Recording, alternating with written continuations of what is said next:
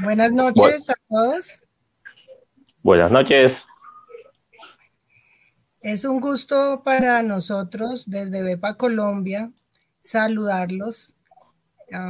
hoy eh, tenemos para ustedes un nuevo módulo que se consolidará eh, con sus conocimientos en, múltiples áreas. Bepa Educa nace como una oportunidad de brindarles a todos los médicos veterinarios y médicos zootecnistas un espacio integral en el cual el conocimiento, la ciencia, la lúdica y la amistad formarán una increíble plataforma que afianzará nuestros lazos y proyectarán unidad y fuerza como gremio médico veterinario y médico veterinario zootecnista. Bienvenido, mi doctor eh, Osvaldo. Eh, el doctor Osvaldo es miembro del capítulo Atlántico y él es nuestro representante de capítulos en la Junta eh, Directiva Nacional. soy Vivian Sánchez. en este momento les acompaño desde la Junta Directiva como vicepresidente y de mi capítulo eh, Bepa Bogotá y Cundinamarca en la presidencia. Bienvenido, mi doctor Osvaldo. Es un gusto que hoy nos acompañes. Eh, buenas noches, mi doctora Viviana. Gracias por esa presentación. Eh, como lo mencionó la doctora, soy Osvaldo Bermejo, presidente del capítulo BEPA Atlántico y representante del capítulo en la actual Junta Directiva. A nombre de la Junta Directiva de BEPA Colombia, eh, muy agradecidos con todos ustedes, colegas, socios, no socios, que nos están acompañando esta noche en nuestro programa BEPA Educa. Hoy, como lo dijo la doctora, vamos con una temática diferente. Estabilización lumbosacra, una opción, una realidad. Eh, esta charla de hoy será impartida por el doctor William Sandoval Garzón. doctor William es miembro activo del capítulo BEPA Boyacá es especialista en medicina interna de perros y gatos, especialista en ciencias veterinarias con énfasis en medicina interna y cirugía de pequeños y es médico cirujano también en la clínica de pequeños y grandes animales de la UPTC. Eh, para no demorarlos tanto, sabemos que muchos están cansados, vamos a dar inicio. el doctor William, doctor William, nuestra plataforma Bepa Colombia es suya. Muchísimas gracias. Bienvenido, doctor. Mil gracias por estar hoy con nosotros. Tienes el micrófono silenciado. Muy buenas noches, buenas noches a los miembros de BEPA. Es, grato tenerlos eh, a todos virtual, poder verlos aquí nuevamente. Em, y gracias por la confianza y la oportunidad en este espacio.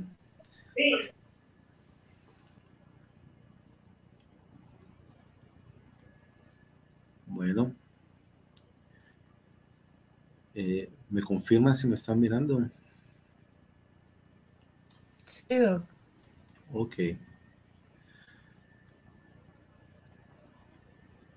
vamos a ver. Aquí vamos. ¿Sí estamos? Sí. Bueno. Eh, en esta oportunidad les quiero compartir es mm, algo basado desde la experiencia, en la práctica. Em, pues como lo mencionaron, yo soy médico veterinario zootecnista de la Universidad Pedagógica y Tecnológica de Colombia, UPTC, y con maestría en ciencias veterinarias en énfasis en pequeños animales, medicina y cirugía y especialista en medicina interna de pequeños animales. Igualmente, miembro activo de BEPA Boyacá para hacer esto un poquito más dinámico, entiendo la situación, la hora, eh, vamos a exponer dos casitos clínicos que tienen una cualidad en común. En, en, un primer caso tenemos un paciente, Lola, este es un paciente que nos llega en el 2019, y este segundo paciente, Toby, que nos llega este año. Vamos a desglosarlos, vamos a empezar a mirar. Esta es Lola, es una eh, hembra canina de 5 años de edad, mestiza, que llega el, 25, el 22 de agosto. Eh, y esto llega por una interconsulta que eh, lo realiza otro colega que dice que este es un animalito que tuvo un trauma por auto ocho días atrás aproximadamente, donde hay pérdida de movilidad de los miembros posteriores, hay inapetencia, estreñimiento, pérdida del tono muscular en los miembros posteriores, y eh, nos sugiere una interconsulta y a continuación nos hacen llegar un video de las condiciones en cuando, cómo se encuentra este animalito.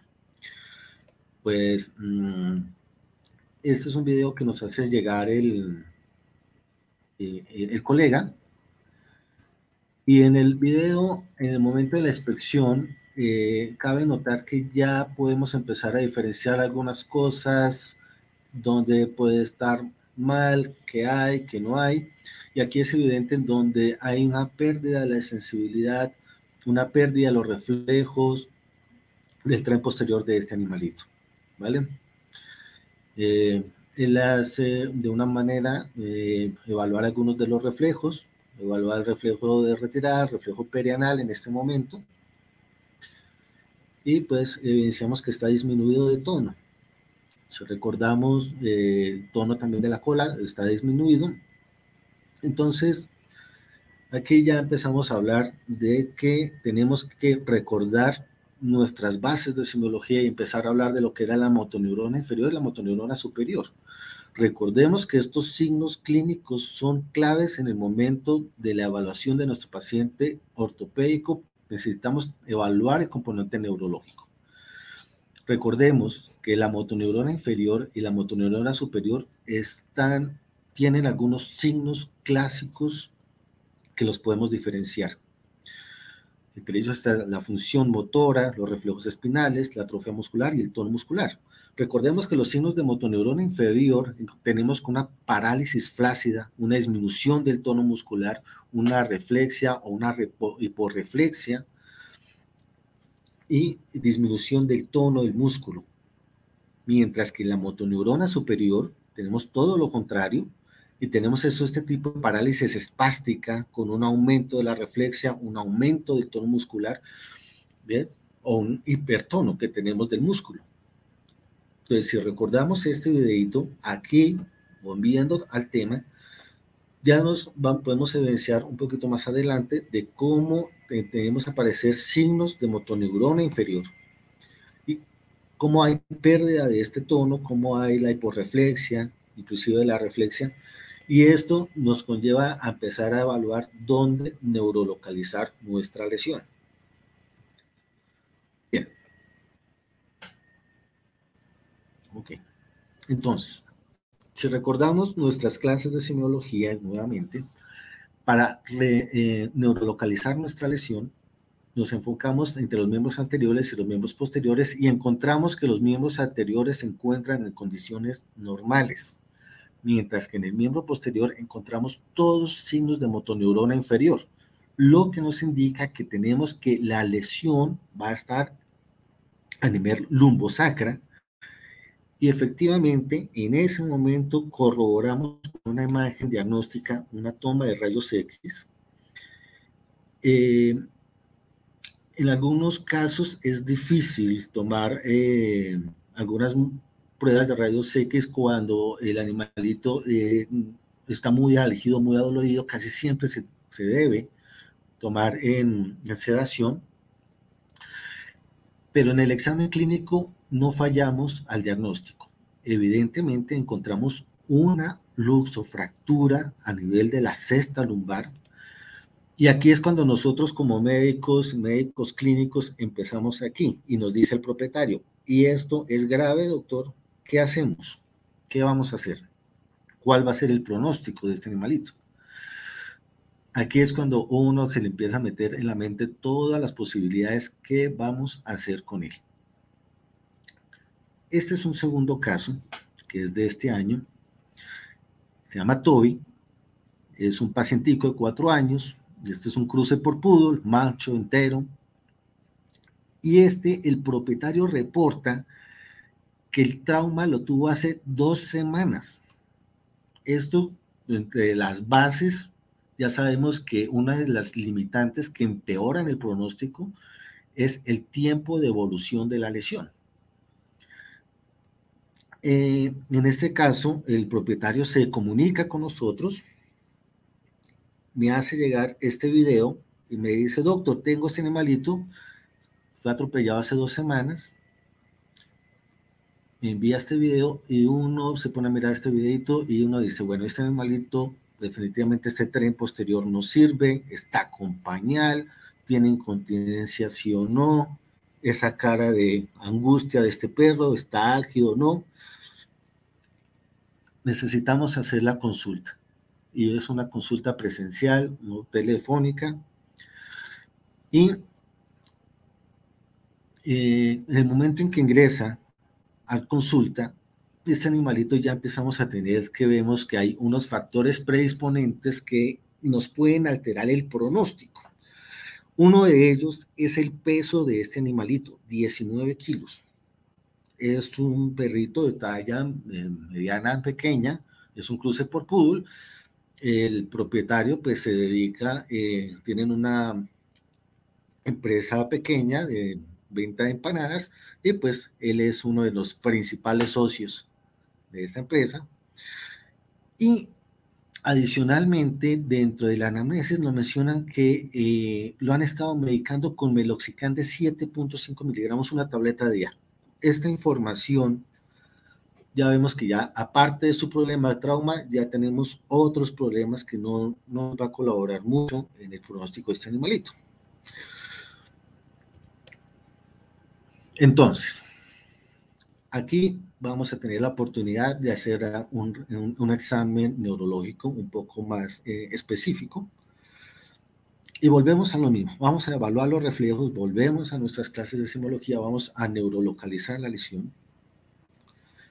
Es evidente cómo empezamos con el reflejo de retirada. El reflejo de retirada no es hacer presión en nada, es simplemente, es como yo tomo la patica y el reflejo automáticamente es en recoger su patica y no lo hace ese reflejo retirada le vamos a colocar un valor de cero teniendo en cuenta que más 2 es normal. Pasamos a un segundo reflejo que es este, el tibial craneal. Hay evidencia cómo lo hace. Lo colocamos en más 2. Este que se está haciendo, que es el reflejo rotuliano, también es presente, lo dejamos más 2 el popliteo está disminuido, aunque en algunos pacientes es un poco difícil y tiende a ser a veces algo no, tan objetivo. Lo dejamos en uno. Pero aquí cuando pasamos al ciático, también eh, está presente y eh, de entrada sabemos que este paciente tiene reflejos o sea, a pesar del daño y la lesión que puede tener el compromiso medular, en el examen neurológico tiene como decirlo una voz de aliento, de esperanza de que su sistema neurológico de alguna manera todavía está funcionando. Evaluamos la sensibilidad, la sensibilidad superficial está disminuida y al colocar y al evaluar la sensibilidad profunda, lo mismo está disminuida prácticamente casi ausente. ¿Mm?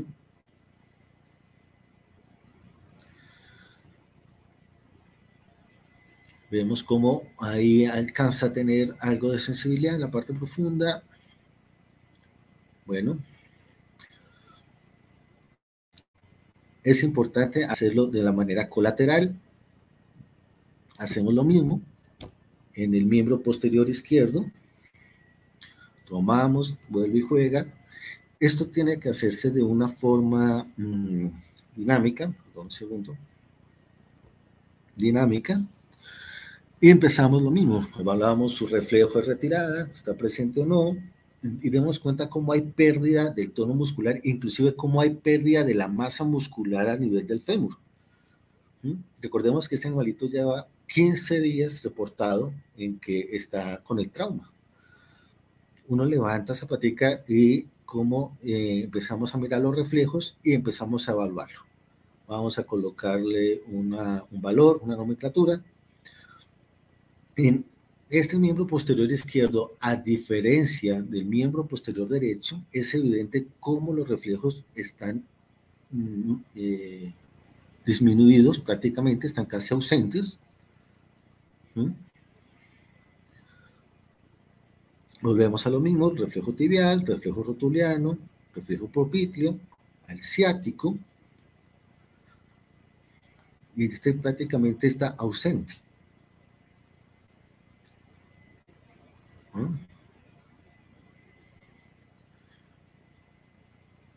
No hay respuesta.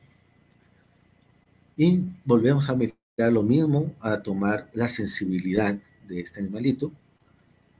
Una sensibilidad superficial que está en cero y una sensibilidad profunda más uno. Otro que tenemos que hacer parte de nuestro proceso del reflejo es el reflejo panicular. Y recordemos que el panículo tenemos que siempre tomarlo desde caudal hacia craneal. ¿Vale? En busca de mirar cómo va la información o en qué momento inicia a aparecer. Aquí tenemos que esto está ausente, lo que hacemos es con una pinza tratar de generar un, grado de dolor, un estímulo, hasta que inicia a aparecer el reflejo del panículo. Bueno, vamos en forma ascendente y aquí evidenciamos cómo en este momento ahí inicia a aparecer el reflejo panicular. Y cómo entonces en la parte posterior ahí no hay respuesta del panículo. Realmente está completamente ausente. Y esto es importante para qué? Para mirar en qué momento, en qué área vamos a neurolocalizar la lesión y en qué área vamos a pedir nuestra ayuda diagnóstica. En este caso, al igual que Lola, vamos a pedir una placa a nivel lumbosacro. Efectivamente, como evidenciamos, aquí también tenemos una lesión a nivel de sacroiliaca perdón, lumbo sacro, a nivel lumbo, eh, lumbar 7, y tenemos el mismo problema. Va el canal medular y esto prácticamente está desplazado. Si hacemos una imagen comparativa entre Lola y Toby, esta sombra negra que viene aquí, que es el canal medular, hace aquí completamente una Z y se va, y Toby va a la continuación y desaparece. El ideal en estos casos es la ayuda de una tomografía computarizada, pero tenemos que ser conscientes que en algunos casos no es posible acceder a ellos. Y eh, pues como lo, lo mencionaba en algunos mm, casos, siempre pues no debería ser, pero siempre está el valor económico y la disponibilidad de los propietarios. Entonces, eh, si hacemos un recorderis, Lola es una paciente que viene de una de, finca, que realmente es cuidadora y que entre las personas de la finca están buscando los recursos económicos para mirar qué se hace. Y Toby es un paciente donde los propietarios es de una señora, pues de una microempresa familiar que su sustento está en vender empanadas.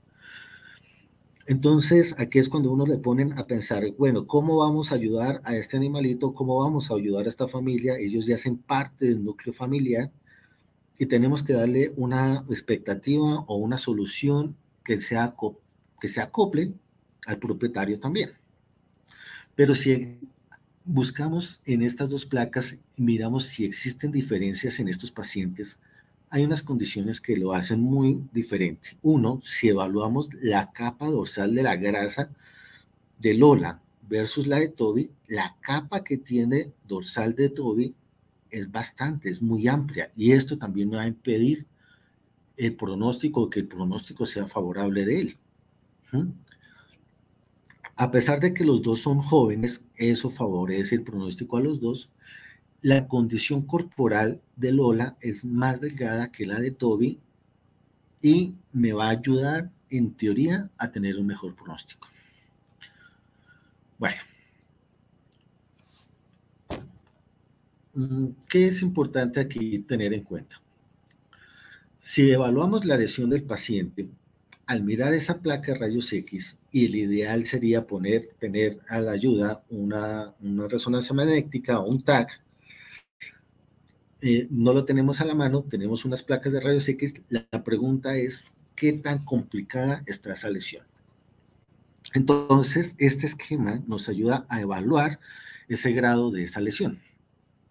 Recordemos que lo que viene aquí en formita de H es la sustancia gris, la sustancia blanca, la que está en la periferia, y evaluamos qué tan comprometida puede estar esa sustancia gris eh, durante la lesión. Entonces, lo que aparece en verde son los movimientos de propiocepción. Recordemos que los dos animalitos se encuentran postrados. Los movimientos voluntarios no los hay. Los dos tienen ausencia de la sensibilidad superficial, no tienen sensibilidad superficial, y la sensibilidad profunda en Lola, que es la paciente número uno, eh, eh, la evidencia, y en Toby es en el miembro posterior izquierdo está completamente disminuido y en el derecho tiene algo. Entonces, esto me ayuda a emitir un pronóstico al propietario, de decir qué tan complicada es la lesión de estos animalitos. Ahora, si nos enfocamos en la parte anatómica de esta lesión, recordemos que la médula está bordeada por una serie de vasos sanguíneos ¿vale? que van a nutrir esta médula y que seguramente también están lesionados, que seguramente también han generado focos eh, microhemorrágicos, macrohemorrágicos. No sabemos qué tan complicado es, pero lo más seguro es que también tengamos lesión en la médula y que esos vasos sanguíneos que nutran la médula de alguna u otra manera van a estar comprometidos. Entonces aquí es cuando uno le viene a la mente, ¿qué va a pasar o cuál va a ser el pronóstico con estos animalitos?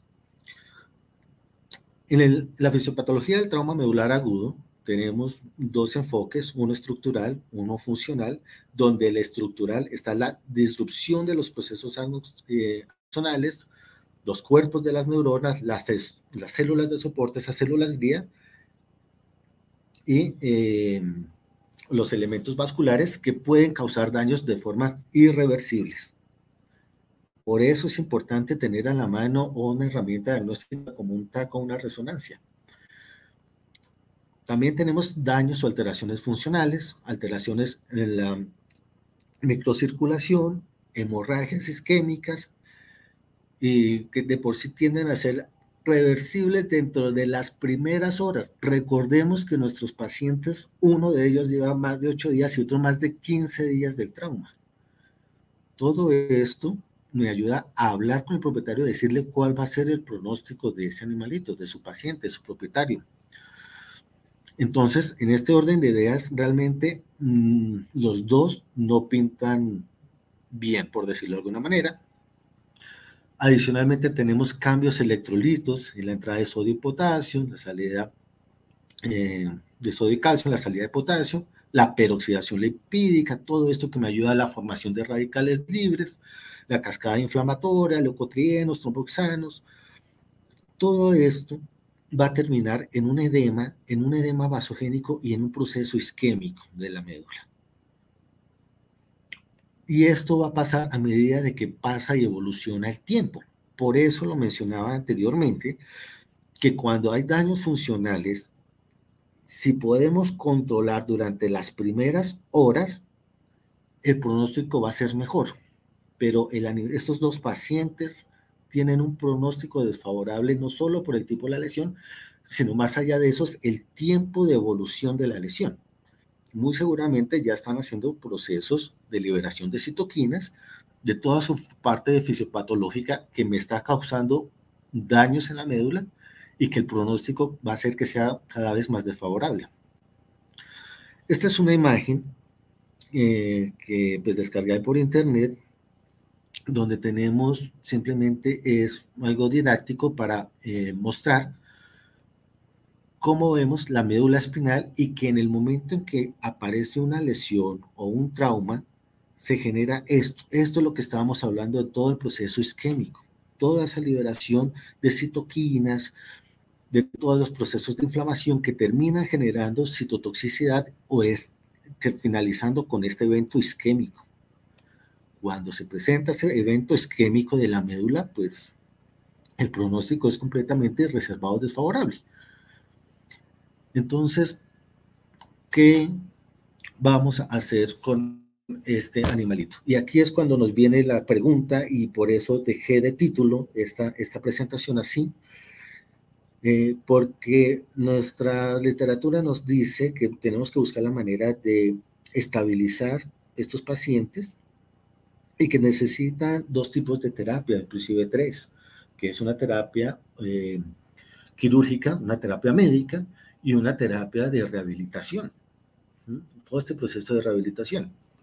Entonces, tenemos dos condiciones de dos pacientes que vienen de, estrato 2, eh, que su condición económica es limitada, que una paciente, digamos, que a pesar de que los dos tienen buena edad, uno de ellos tiene condiciones de obesidad, una obesidad que es muy marcada, que de todas maneras no nos va a ayudar para nada en la evolución de este animalito. Y preguntan los dos propietarios, doctor, ¿qué hacemos con el animalito? ¿Qué vamos a hacer y cuáles son las ayudas o cómo nosotros como médicos veterinarios podemos ayudarle a mejorar la calidad de vida de estos animalitos?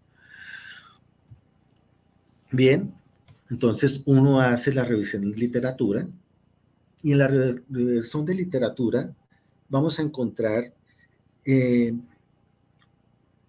el ideal que sería colocar unas barras estabilizadoras, unos tornillos pediculados, hacer un abordaje por dorsal para buscar la manera de estabilizar esa lesión.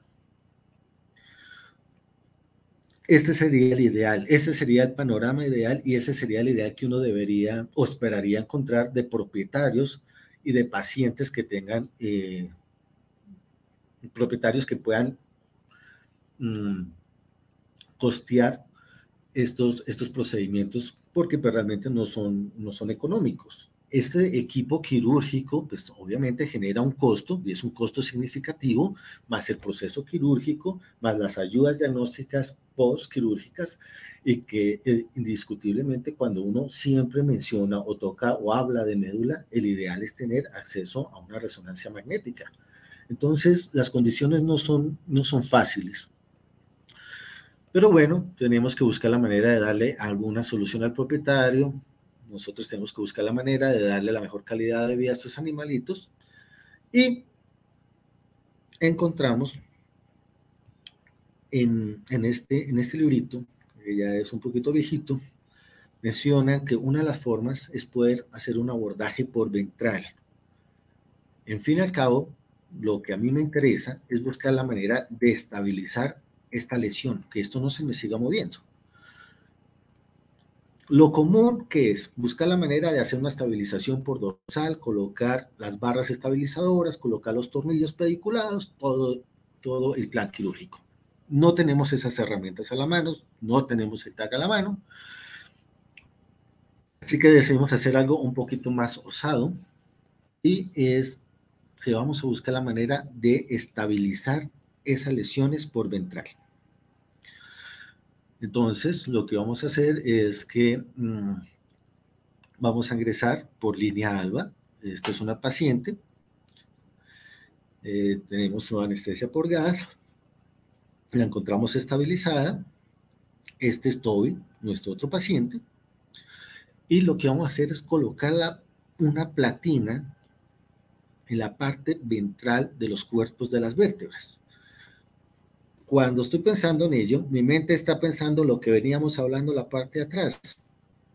¿Cómo voy a llegar a colocar una platina entrando desde el abdomen, retirar los músculos, peritoneo, vísceras, retroperitoneo? Detrás del retroperitoneo me voy a encontrar con estas estructuras nada más de nada menos, su vena cava, su arteria aorta y todas estas pequeños vasos colaterales que van a nutrir la médula espinal también. Entonces, ahí es cuando uno vuelve y piensa y dice, claro, el abordaje debería hacerse otra vez por dorsal donde tengo menos riesgo. Pero eh, decidimos hacerlo así porque eran las herramientas que teníamos a la mano. Y lo que teníamos a la mano es una placa de compresión dinámica terciocaña que en la práctica veterinaria realmente no se usa porque son placas que son muy débiles y para miembros no, no son realmente útiles. Algunos tornillos corticales y autorroscantes. Eh, que las tenía en la mano, estas, estas estas placas con estos tornillos, decidí usarlos porque es que la placa tiene una cualidad y es que la placa, por ser también tan maleable, a medida de que la voy colocando y voy colocando y la voy ajustando sobre los cuerpos de las vértebras, se me va amoldando. Aquí tenemos cómo tenemos eh, los vasos sanguíneos, la vena cava, atrás de ellos la aorta y todos estos vasitos colaterales. Retroperitoneo, colocamos nuestra platina, colocamos nuestros tornillos. Estos tornillos, el ideal, uno esperaría colocar unos tornillos de esponja porque uno pensaría que el, sería el ideal para este tipo de hueso en la vértebra. Pero, eh, ¿cuál es el principal problema de colocar un tornillo ahí? Que se me pase el tornillo y esté colocando o que el tornillo me esté terminando de, lesionar la médula. Por eso decidimos colocar unos tornillos autorroscantes, autoperforantes, que a medida de que lo voy atornillando, él se va anclando al hueso y me va sujetando la placa. Este fue el procedimiento quirúrgico que hicimos en los dos pacientes, tanto en Lola como en Tubi. En Lola hemos colocado la platina y mira cómo cuando uno la está colocando adopta una forma, se moldea esto la estamos colocando, esto fue eh, dentro del quirófano, entra, en, el, quirófano y aquí tenemos una compresa con su cinta radiopaca, es lo que vemos ahí. Y este es el caso de Toby, que colocamos, hicimos exactamente lo mismo, colocamos la platina y la colocamos por ventral, obviamente con todo el riesgo que esto influye por la cercanía a estos grandes vasos. Empezamos, hemos hecho la primera parte de la tarea que era estabilizar nuestra lesión. Importante, obviamente, nuestro equipo quirúrgico, compañeros de la UPTC, estudiantes. También tenemos participación de otros colegas de otra universidad, como ella, ella es instrumentadora quirúrgica de la Uniboyacá, también nos acompaña. Y cuando hacemos la vista por ventral, nos enfocamos en que la placa no queda completamente, o no esperaría encontrarla completamente centrada. Y no va a pasar, y no es bueno que pase, ¿por qué? Porque recordemos que la vascularización, vamos a encontrar unos vasos sanguíneos grandes, grande, grande, hacia toda la mitad. En esta les pido excusas por la imagen, no, no me quedó con un buen contraste, pero si lo que queremos ver es que la platina no queda completamente centrada, sino se va enfocada hacia uno de los lados. Bueno, hemos llegado a nuestro primer escalón del procedimiento, que es hacer un tratamiento quirúrgico. Es un tratamiento quirúrgico que a diferencia de, la, de los tratamientos convencionales, a pesar de que eh, puede esperar o pensar ser algo más eh, osado, eh, desde mi punto de vista de la práctica, pues mm, es práctico poderlo hacer. Económicamente también es práctico y accesible a estos propietarios. Y pasamos a un segundo punto. Necesitamos hacer toda la terapia médica. Estos animalitos, recordemos que ya llevan más de 15 días lesionados y que todo lo que deberíamos mencionando de la fisiopatología de la lesión, de la inflamación, hasta llegar a procesos químicos, esto sigue avanzando y sigue avanzando. Eh, afortunadamente, para, el,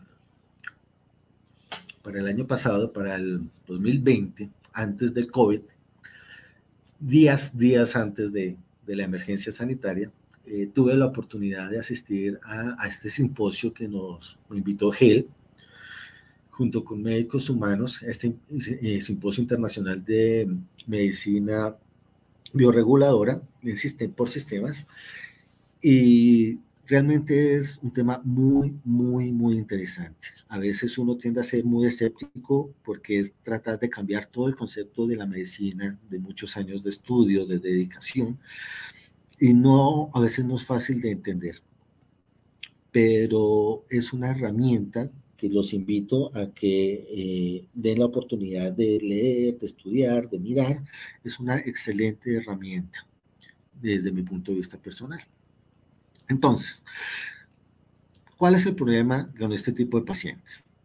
El problema con este tipo de pacientes es que ya estabilizamos la lesión ortopédicamente una maniobra quirúrgica, pero ahora cómo vamos a regenerar o a regular toda su función neurológica, todo ese proceso de cómo se ha generado ese estrés oxidativo hacia las neuronas, hacia los nervios, cómo lo regenero.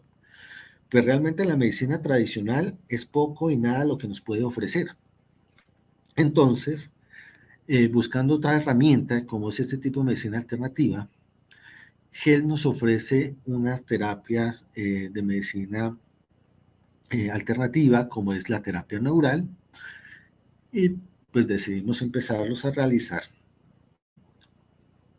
Entonces, ¿qué hicimos con Lola? Recordemos que Lola es la perrita joven, delgada, que puede tener buen pronóstico, y empezamos a hacer un esquema para hacer las infiltraciones de estos productos realmente eh, cuando uno eh, tiene la oportunidad de hablar con los asesores de GEL, pues sí mencionan cómo sería, digamos, algunas de las, de las formas de administración de estos medicamentos. Realmente en mi experiencia, lo digo también desde mi punto de vista personal, funcionan muy, muy bien colocándolo directo a la lesión. Y lo que empezamos a hacer es que uno le dice al propietario, pues que necesitamos empezar estos productos que realmente, estas, realmente tiende a ser esto a veces la inversión más cara que el tratamiento quirúrgico. Y empezamos a hacer algunos procesos de infiltraciones. Es increíble ver ese animal prostrado y este animalito puesto en marcha, puesto en pie, tres días después tres días después del proceso quirúrgico. Realmente quienes nos hemos dedicado a la cirugía y cirugía ortopédica, ver que un paciente después de colocarle un implante o después de tener un proceso ortopédico que se apoye en tres días es increíble. ¿Mm? Y teniendo en cuenta el tiempo de evolución de la lesión, de ese daño neuronal que también hay. Entonces iniciamos a hacer este esquema y empezamos a mirar y a evidenciar que, que Lola empieza a tener una favorable evolución. Entonces aquí ya vemos cómo ya se mantiene no solamente en marcha, eh, ya hay algo de tono o hay uno de los miembros que definitivamente todavía no, no apoya. Pero durante el transcurso de las infiltraciones, lo que hicimos aquí, este es un esquema que lo que hago es colocarlo día 1, día 3, al octavo día, 15 días y a los 30 días después. La cajita de por sí viene por 5 ampollas y una forma práctica es colocarla de esta manera. Es como la he venido utilizando y me ha funcionado. Pero sobre la cuarta, eh, sobre la cuarta infiltración, ellos son los, ni siquiera son los dueños dueños, fueron prácticamente quienes decidieron ayudar al animalito, lo, lo, recogieron del potrero y quisieron buscar los recursos para poder levantar el animalito. Y esto es una alegría que esto no tiene precio en realidad. Ver este animalito caminando de, después de 15 días de lesión, una semana intrahospitalaria, que empiece a caminar y apoyar es, es una alegría que no tiene precio. Con este animalito nos fue muy, muy bien. Esto es lo que veníamos haciendo. Entonces ella ya viene para sus controles. Recordemos que todavía nos hacía falta una última infiltración. Y que en el momento de hacer las infiltraciones, eh, inclusive nos toca ya colocarle un bozal porque ella ya siente el picarcito, siente la aguja e inicia a molestar. Y eh, lo que buscamos es colocarla cerca, cerca a la lesión y como ya sabemos en dónde está la lesión, hacemos un embrocado de la zona, una buena desinfección. Eh, iniciamos a colocar la administración de estos productos. Hay, mm, inclusive se sugiere que se pueden mezclar y pues realmente en la práctica eh, yo lo uso, los mezclo, pero cuando estos animalitos ya se encuentran algo álgidos, que es un buen signo, que esos animalitos ya empiezan a sentir dolor, es un muy, muy buen signo. Entonces lo que hago es mezclarlos eh, con un, poco de procaína. No lidocaína, sino procaína. Y es porque los que hemos utilizado la lidocaína o que hemos tenido, por afortunada o desgraciadamente, tener que inyectarnos un poco de lidocaína, sabemos que la lidocaína arde. ¿Mm? Eh, antes de que genere su efecto eh, analgésico, genera bastante dolor.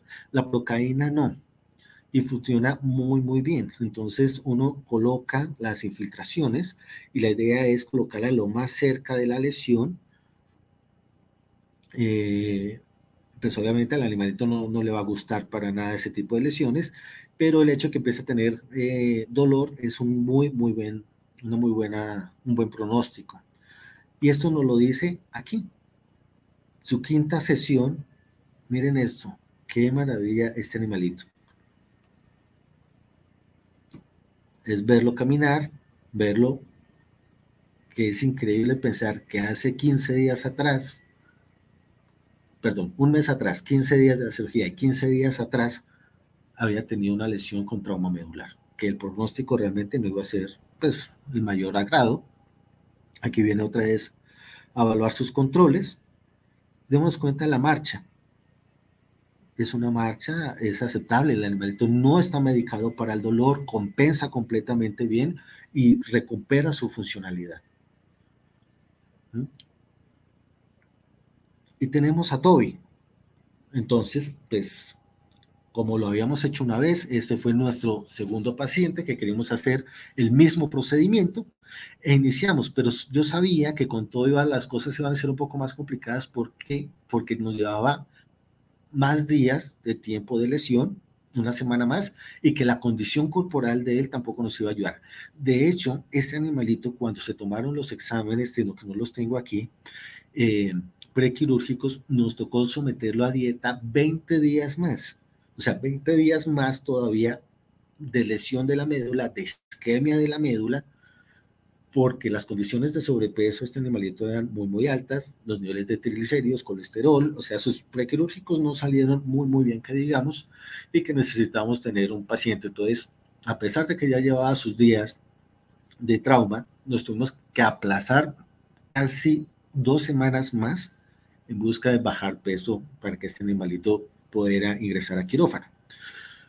Cuando hicimos eso y empezamos con su terapia, eh, exactamente igual, contra Traumel, Cel, Cerecom, que ya cambió de nombre, la procaína, eh, vemos que no, o sea, sí tenía la respuesta, pero no era la misma respuesta que uno esperaba que había pasado con la anterior paciente. Acá lo tenemos. Recordemos que en el examen clínico, este pacientico, el miembro posterior izquierdo estaba prácticamente casi nulo ausente. Y es lo que evidenciamos aquí. A pesar de que esto es una ganancia enorme, que después de que ese animalito, si lo recordamos cómo se encontraba en la foto, postrado con un pañal, teniendo dolor, verlo así, eh, sabemos de que ya es una gran ganancia, pero pues obviamente no es lo que queremos que esté. Necesitamos que tenga una mejor evolución. Eh, es importante el compromiso del propietario. A pesar de que los propietarios no tenían unos recursos económicos disponibles, el compromiso que la señora tenía con este animalito de hacer lo que fuera y que si tenía que vender dos o tres veces más empanadas, pues fue lo que realmente ayudó a, este animalito a salir adelante. Entonces, aquí vamos lo que les mencionaba de que no solamente se necesitaba a veces una terapia ortopédica o quirúrgica, sino también una terapia médica y que también tenemos que tener a la mano y una gran ventana terapéutica es la parte de fisioterapia y recuperación. Si bien es cierto que en medicina humana un paciente ortopédico sale y sale a hacer su proceso de fisioterapia en diferentes partes, aunque a pesar de que hoy por hoy es más fácil, aún se nos sigue habiendo limitantes. Por lo menos en, en nuestra región es, es difícil poder contar con un equipo completo de fisioterapia, que podamos utilizar resonancia, tengamos toda su batería dotada para poder hacer un buen ejercicio en la parte de fisioterapia. Pero esto es un animalito que no tiene dolor, está compensado, está modulado, pero ahora necesito es activarlo, que sus músculos empiecen a trabajar y esto es un trabajo que lo tiene que hacer un fisioterapeuta. No lo teníamos a la mano, mm, pero bueno, empezamos a, buscar ayuda y tenemos eh, la compañía de, una enfermera que nos colaboraba, esto ya era en, otro, otra veterinaria que nos prestó el espacio para empezar a realizar estos procesos. Entonces, todo esto que viene, que ayuda, que son masajes, electroestimulación, eh, micromasajes, en busca de ayudar al paciente, muchas veces nosotros somos algo escépticos y más cuando no conocemos, pero eh, cuando uno empieza a mirar la evolución y la mejora del paciente, pues sabe que pues aquí, aquí vamos por buen camino. Aquí vamos en la tercera semana. Aquí al lado tenemos una compañerita. Esta es una perrita que es una salchicha que prácticamente tiene la lesión típica, también eh, toracolumbar, con una hernia discal, y las dos se encuentran en su en su proceso de fisioterapia y la hidroterapia es excelente ayuda y lo que buscamos es que este paciente se inicie a colocar en pie y que inicie a hacer sus movimientos. Recordemos que lo que ya necesito aquí es reactivarlo y que empiece a mejorar su eh, capa muscular, su tono muscular. Este animalito desafortunadamente, Toby, si recordamos en la anamnesis, después de 15 días duró 15 días más con una pequeña sobredosificación de meloxicam. Entonces, todos esos efectos colaterales que tiene meloxicam también tenemos que buscar la manera de descontaminarlo, de proteger su mucosa. En estos momentos, de la tercera semana, no está con medicación, solamente con estos productos de gel, con su terapia bioreguladora y la terapia de fisioterapia. Cuarta semana, Vean esto la cuarta semana. Ella es la propietaria. Miren esto.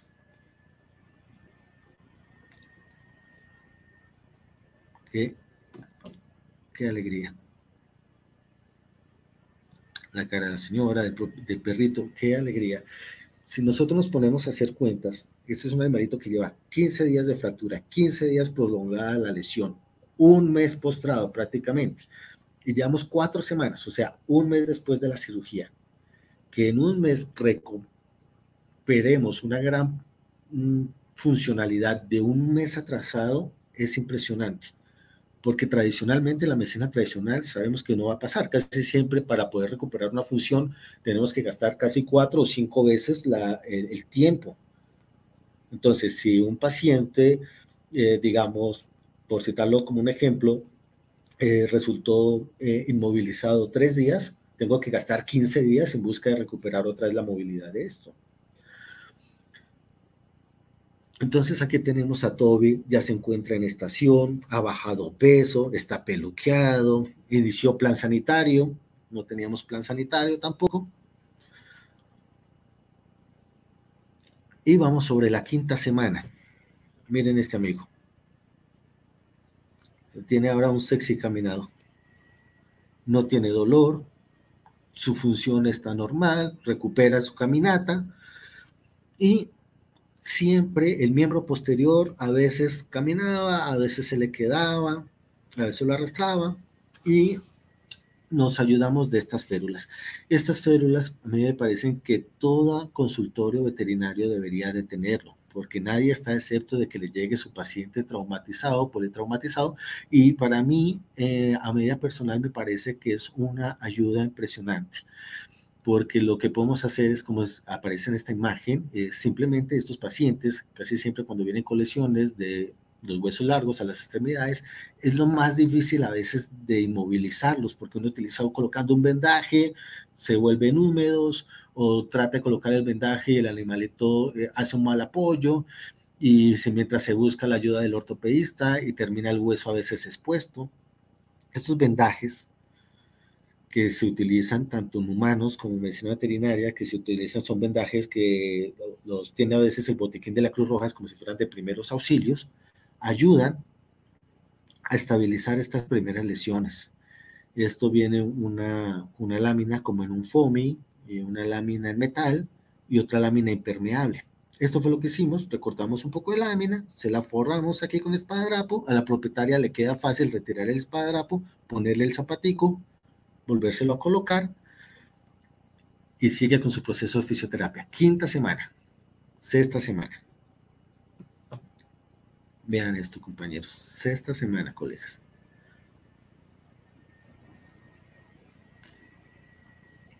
Es un animalito funcional.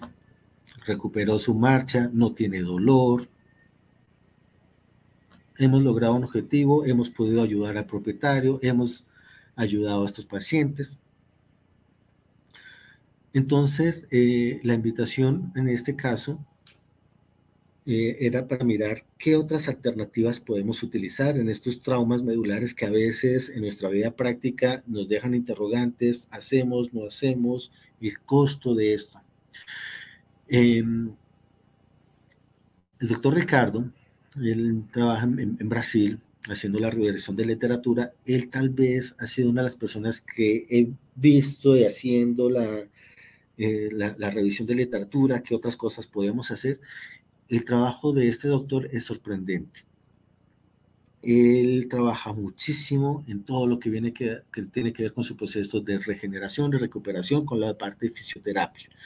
La fisioterapia les ayuda una cosa, o sea, tiene que ir de la mano, si no, no hacemos absolutamente nada. Y él, nos muestra eh, algunas series de casos, desde revisiones de literatura, desde años viejos, años recientes de cómo va mejorando y cómo este ejercicio de la fisioterapia, eh, incluido la medicina veterinaria, es un aporte, un aporte necesario para todos estos pacientes ortopédicos y de rehabilitación.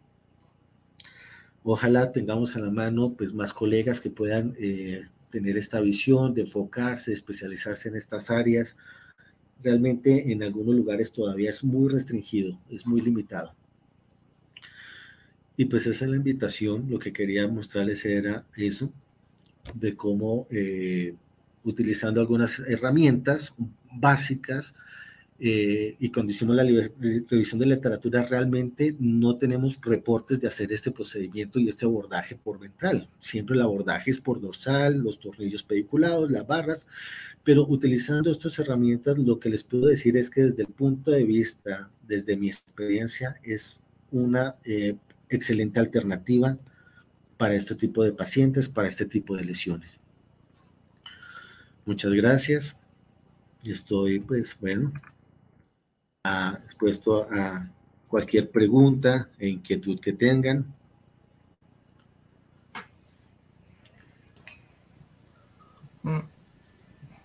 Bueno, doctor, sí, hay varias preguntas. Quiero presentar a la doctora Ángela María Peña Hurtado, que es nuestra presidenta del capítulo Boyacá. Bienvenida, doctora.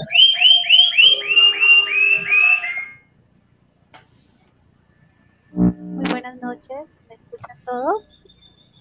Sí. Buenas noches. No los estoy escuchando. Sí, sí, sí. Sí. ¿Cómo están todos? Soy Ángela María Peña, presidenta de Boyacá. En esta ocasión quiero agradecer al doctor William Sandoval, asociado nuestro, por su amable participación en BEPA Educa. Nos esperamos próximamente con otra charla con el doctor William. Una feliz noche para todos. Un abrazo. Muchas gracias, doctora, muy amable. Eh, Qué gusto tenerla en, en esta presentación. El doctor Osvaldo se le cayó la señal. Eh, bueno, doctor, es un estudio imponente. No tengo otra palabra para, para decirlo. Eh, ¿Cuántos pacientes, pensaba yo, cuántos pacientes en, en nuestra práctica, eh, desafortunadamente los dueños deciden eutanasia por no tener estas herramientas que usted hoy nos, nos cuenta, eh, la técnica, en fin, pues lógico que, que, nosotros estamos años luz a poder realizar este tipo de procedimientos, pero qué bueno que contemos ya en nuestro país con investigación como la que usted está haciendo. Felicitaciones, mi doctor. Nos, nos deja con un profundo eh, una profunda felicidad de saber que, podemos tener eh, buenos, un buen augurio para nuestros pacientes. Bueno, tenemos varias preguntas, Doc. Claro. Eh, ¿Las quieres ir leyendo o te las voy leyendo? Mm, déjame leer, porque es que no, de aquí no, no veo el chat de preguntas, no, esta plataforma no la, Está a tu derecha, está a tu derecha en los comentarios, ahí dice comentarios. Ah, ok, comentarios. O, los vas leyendo, más bien. Más fácil. Buenas noches, buenas noches, buenas noches. Buenas noches.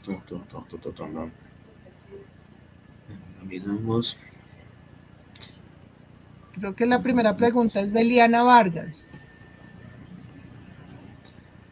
Estoy aquí mirando y tengo, bueno, pues es, grato mirar la cantidad de gente que nos acompaña, es lo que estoy mirando hacia abajo. Sí, quiero dar las gracias por la compañía a todos nuestros colegas de diferentes partes del país.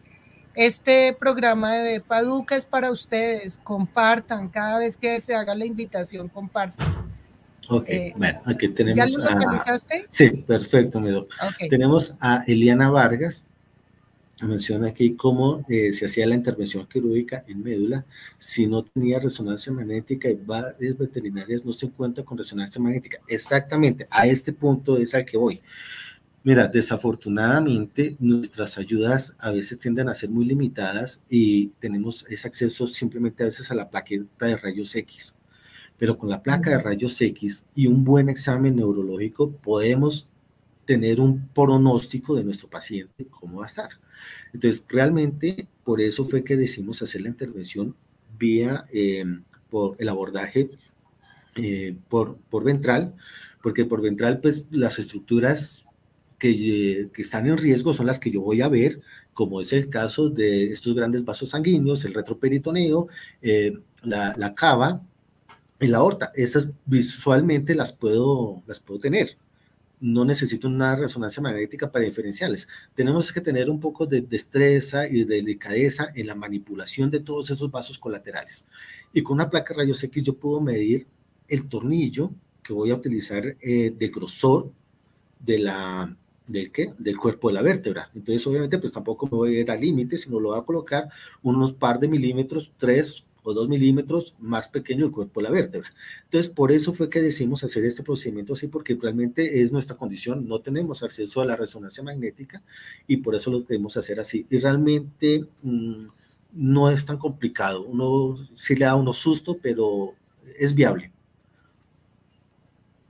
Bueno, el doctor Carlos Hernán Rodríguez Pineda pregunta, ¿qué complicaciones ha tenido con la PCD intraabdominal?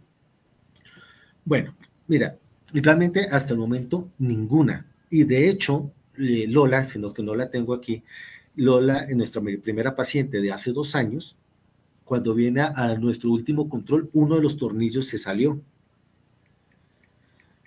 Pero eh, realmente clínicamente es una perrita que se encuentra bien. No he decidido tratar de entrar a buscar el tornillo. Lo que yo asumo es que en su proceso de fisiopatología busca la manera del cuerpo cómo buscar eh, encapsularlo ahí y no voy a entrar a producir una injuria que me puede causar una mayor lesión.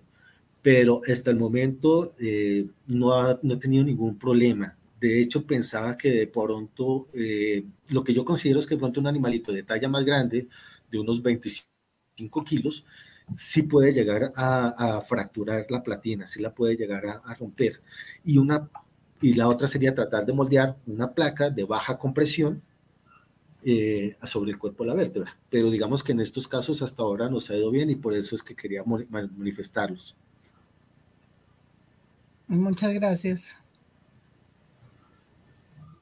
Bueno, eh, Aquí hay otra. Antes de fijar la eh, laboratorio especializado Magda Carrillo, dice, antes de fijar la placa, ¿usted hizo alineación de la fractura o al poner la placa, la fractura se alineó? Es muy buena pregunta. Mira, en la medida de que uno, eh, por eso fue que utilicé ese tipo de platina, en la medida que uno va colocando la platina sobre el cuerpo, la vértebra, Recordemos dos características que tienen estos pacientes. Ya llevaban más de 15 días del trauma. Ya tenemos una fase inicial de un callo óseo ahí. No es coger, armar una recién fractura que la pueda acomodar. Ya, ya inicia a ser un proceso de callo y ya inicia a ir unos cambios. Entonces, en la medida que yo voy colocando la platina y la voy atornillando, la platina me va acomodando porque es que en ningún momento queda completamente alineada la, la columna. Pero al colocar la platina, lo que voy a buscar la manera es de alinearla y que es de estabilidad, que no se me mueva más, pero que quede completamente alineada, realmente no, no pasó y no va a pasar en ninguno de estos dos pacientes por el tiempo de evolución que lleva. Ok. Alberto Uribe eh, pregunta, costo aproximado para un cliente. Mira, lo que les puedo mencionar, obviamente cada eh, o sea, si nosotros vamos en costos de lo que son tornillos pediculados, barras estabilizadas, el material ortopédico necesario para un tipo de cirugías de este calibre, colocando la barra estabilizadora, lo normal, lo tradicional, estamos hablando que sí estará el solo material ortopédico oscilando sobre un millón de pesos. Ahora eso redúcelo a una platina que en el mercado está alrededor de 140, 160 mil pesos y cuatro tornillos pediculados que en el comercio está alrededor de 25 mil pesos. El solo material ortopédico se reduce una cosa increíble. Y pues obviamente está el valor agregado de la, de la mano de obra, pero pues eso sí es individual, ¿cierto? Pero se reduce bastante. Yo pensaría que si reducimos los precios a una quinta parte, inclusive, por lo menos en material ortopédico. Muy bien, doctor. Chinquibet pregunta, ¿Qué tan factible es tener un abordaje lateral en vez de ventral por línea media? ¿No sería menos complicado para no estar luchando con las vísceras? Y tiene otra. ¿Y cómo puede generar una tracción para alinear las vértebras sin dañar la médula, eh, sin dañar más la médula? Perfecto. Entonces, si nos enfocamos en las imágenes, en las imágenes ventrosales, la patina nunca queda completamente en la mitad de la vértebra siempre queda inclinada hacia un lado, porque justo en la mitad, en la mitad que tengo los dos principales vasos sanguíneos. Entonces, si yo los corro, al correr esos vasos sanguíneos, a correr la aorta, él acaba, la única forma de que me quede completamente en la mitad es separando la cava y la, la aorta. Entonces, si, si yo las corro, tengo el cuerpo de la vértebra hacia uno de los lados donde expuse o irse hacia un lado la cava de la aorta. Entonces, en ningún momento la platina va a quedar completamente en la mitad y no necesito que quede en la mitad tampoco por la vascularización a la médula. Entonces, siempre va a quedar hacia un, hacia un lado. Y contestando la segunda parte de la pregunta es, como la mencionaba anteriormente, no va a pasar que quede completamente alineada. Simplemente a medida de que la vamos atornillando y la vamos ajustando, vamos es dándole estabilidad para que esto no se nos mueva más. En el primer caso, eh, si alcanza a desplazarse un poco, a tratar de alinearse un poco más la médula en el caso de Lona. Pero es un trabajo que lo va haciendo a medida de que uno va ajustando la platina, que lo va, se va acomodando. Ok. El doctor Alejandro Velandia pregunta, ¿en huesos largos se recomienda elevar el periósteo para poner la placa? ¿Usted elevó el periósteo? No. Mira, yo en ese tema... Eh, yo tengo pues una percepción pues, personal y es que yo al periósteo no lo toco, porque el periósteo, o sea, una buena cicatrización del hueso depende de la vascularización del hueso, de la médula, del periósteo y los vasos sanguíneos colaterales. Entonces, en el momento que yo empiezo a lastimar o a elevar el periósteo, le voy a quitar una de las fuentes de nutrición y de cicatrización del hueso. Entonces, yo no lo, no lo, no lo, no, no hago el proceso de periodización, no retiro el periósteo Simplemente lo empiezo a acomodar encima del periósteo buscando que sea lo menos traumático posible. Eh, Camilo Hernández, Camilo Andrés Hernández pregunta, doctor, ¿qué complicaciones podría tener esta técnica quirúrgica en cuanto a los materiales y qué le cambiarías a futuro a esta técnica? ¿Qué materiales usarías si los pudieras tener a la mano? Buena pregunta, María. Eh, en, en, el proceso que hemos realizado, sí sería mejor tener una placa de baja compresión, ya no esta tercio de caña, sino una una de baja compresión, es un poco más costosa, pero igual es accesible.